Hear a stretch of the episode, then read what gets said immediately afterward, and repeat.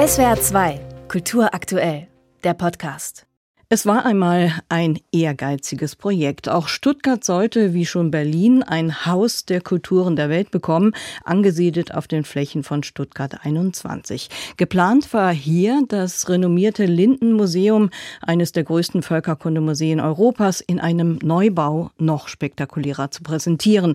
Und Ines de Castro, die Chefin des Lindenmuseums, hatte schon zu Beginn ihrer Amtszeit 2010 in einem Interview klargemacht, nur ein Neubau kann unsere unsere Platzprobleme lösen. Jetzt, 13 Jahre später, ist der Traum geplatzt. Das 1911 erbaute Lindenmuseum am Stuttgarter Hegelplatz soll nur noch umgebaut werden und ihm gegenüber ein Erweiterungsbau entstehen. Das hat das Ministerium für Wissenschaft, Forschung und Kunst mitgeteilt. Frau de Castro, ganz ehrlich, wie sehr hat Sie diese Entscheidung enttäuscht? Die hat mich überhaupt nicht enttäuscht. Also es ist äh, absolut wichtig, dass wir jetzt nun eine konkrete Perspektive haben also sowohl für das ganze Team als auch für mich war das eine sehr gute Entscheidung und ich glaube, dass wir da was sehr Schönes, sehr Gutes für die Stadt auch rausmachen können. Aber wäre der Neubau auf dem Stuttgart 21 Areal nicht eine Möglichkeit gewesen, das Haus populärer zu präsentieren? Immerhin sind die Besucherzahlen auch vor Corona auf dem Level von 60 bis 70.000 pro Jahr geblieben und damit weit unter den Zahlen aus der Zeit um die Jahrtausendwende. Ja, das ist schon richtig, dass dieses Haus uns einfach zunehmend schwer macht. Also wir haben hier vor allen Dingen erhebliche bauliche Defizite. Wir können hier überhaupt nichts mehr, also zukunftsträchtiges präsentieren. Insofern ist durch diese Entscheidung von Stadt und Land eine schnellere Perspektive ja auch eine sehr reizvolle Sache. Wie viel hier wirklich vom Haus stehen bleiben wird, muss ja noch untersucht werden. Sie haben es schon angedeutet, äh, jetzt soll ein 112 Jahre altes unter Denkmalschutz stehendes Gebäude erweitert werden. Das stelle ich mir ziemlich kompliziert und auch kostspielig vor. Wie sind denn da die Pläne? Oh, die sind noch nicht konkret. Also es geht erstmal darum, dass wir nochmal die Bedarfe konkretisieren. Wir würden sehr gerne auch die Sammlung hier behalten, dadurch, äh, dass wir eins der Museen sind, das sehr stark partizipativ arbeitet. Das heißt, dass wir sehr viele Gäste hier aus dem Ausland haben, die an den Sammlungen arbeiten und die Sammlung anschauen. Insofern, das muss sich wirklich noch zeigen. 2010 monierten Sie zu Recht, dass das Lindenmuseum keine Räume für die Museumspädagogik habe. Es gäbe keinen Platz für Sonderausstellungen genau. und behindertengerecht sei das Haus auch nicht. Soll all ja. das jetzt in dem geplanten Erweiterungsbau gegenüber stattfinden oder wofür ist dieser Erweiterungsbau gedacht? Das ist auch noch nicht festgelegt, was konkret auf die andere Seite soll, was verbleibt hier im Haus. Aber all diese Dinge wie eine Barrierefreiheit, ein großzügiges Foyer als mit einer hohen Aufenthaltsqualität, moderne Räume für Ausstellungen, für eine gute neue Präsentation. Das sind natürlich alles Dinge, die in diesem neuen Museum untergebracht werden mhm. sollen.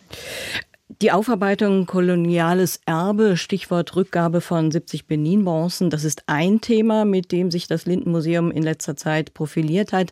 Ein anderes, die Nordamerika-Abteilung mit ihren bedeutenden Exponaten, die schläft in Stuttgart den Dornröschenschlaf aus Platzgründen. Ist da denn mit den Umbauplänen ein Happy End in Sicht?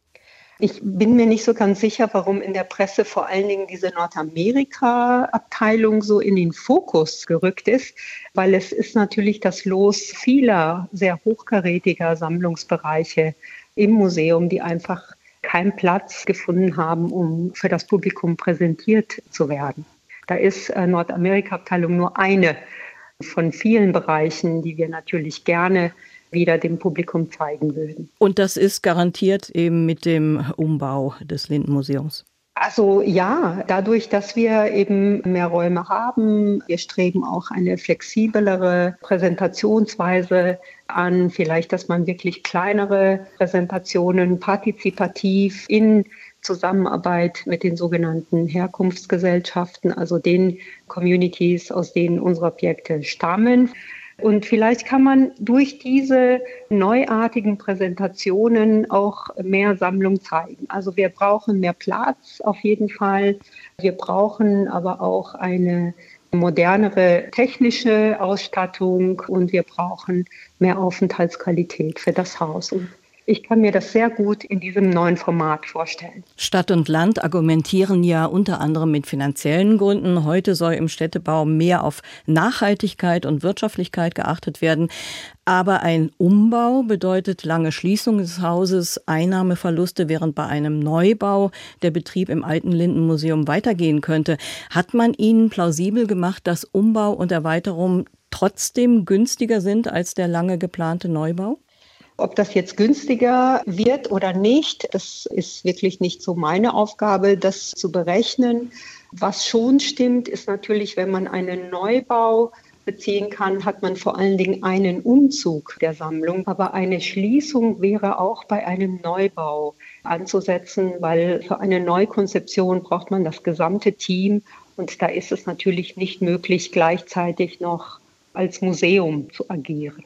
Wie sieht denn der Zeitplan aus? Also wann ist mit dem Beginn der Umbauphase zu rechnen und hat man schon eine Jahreszahl im Auge für die Einweihung des rund erneuerten Lindenmuseums? Nein, das ist noch nicht festgelegt. Es ist jetzt erstmal an uns, die Bedarfe nochmal zu konkretisieren. Und dann wird eine Machbarkeitsstudie erstellt und in dieser Studie soll allen diese Fragen beantwortet werden. Sagt Ines de Castro, Leiterin des Stuttgarter Lindenmuseums, das nun kein Neubau bekommt, sondern umgebaut und erweitert werden soll. Vielleicht zwar die kleinere, aber realistischere Lösung. Vielen Dank für das Gespräch, Frau de Castro. Danke Ihnen. SWR 2 Kultur aktuell. Überall, wo es Podcasts gibt.